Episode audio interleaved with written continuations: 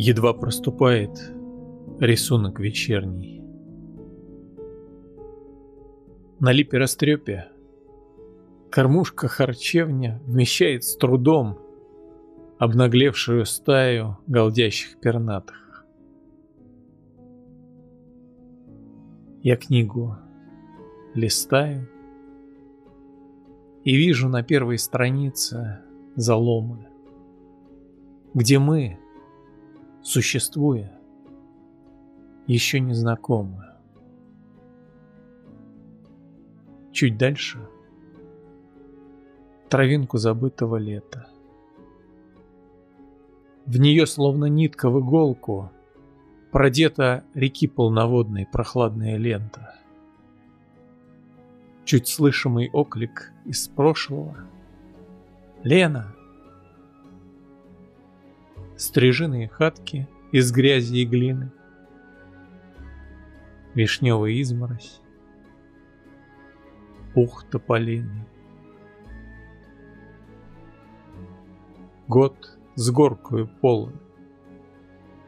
И длится, и длится, И дни в нем мелькают, Как петли на спицах. И солнце клубочек, отчаянно рыжий, Скользи неуклонно по шиферу крыши на отмель, Где лодки, толкаясь боками, парят по воде наравне с облаками. Останься послушать цикату реки. Смотреть, как танцуют в траве светляки.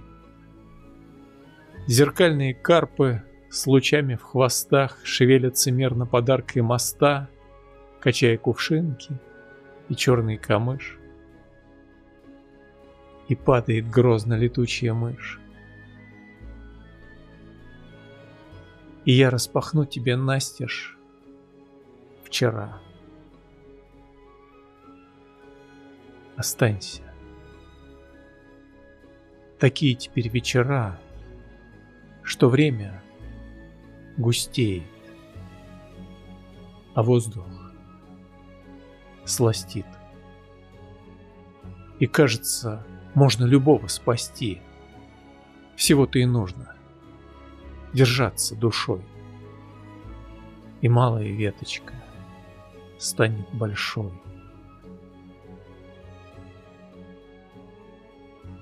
Когда я была еще только зерном, мне было уютно в объятии земном. Когда я травою упрямой была — Дожди отмывали весь мир до бела.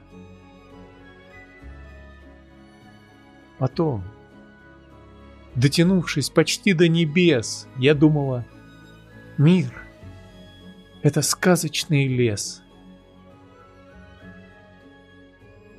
А после пришествия первой зимы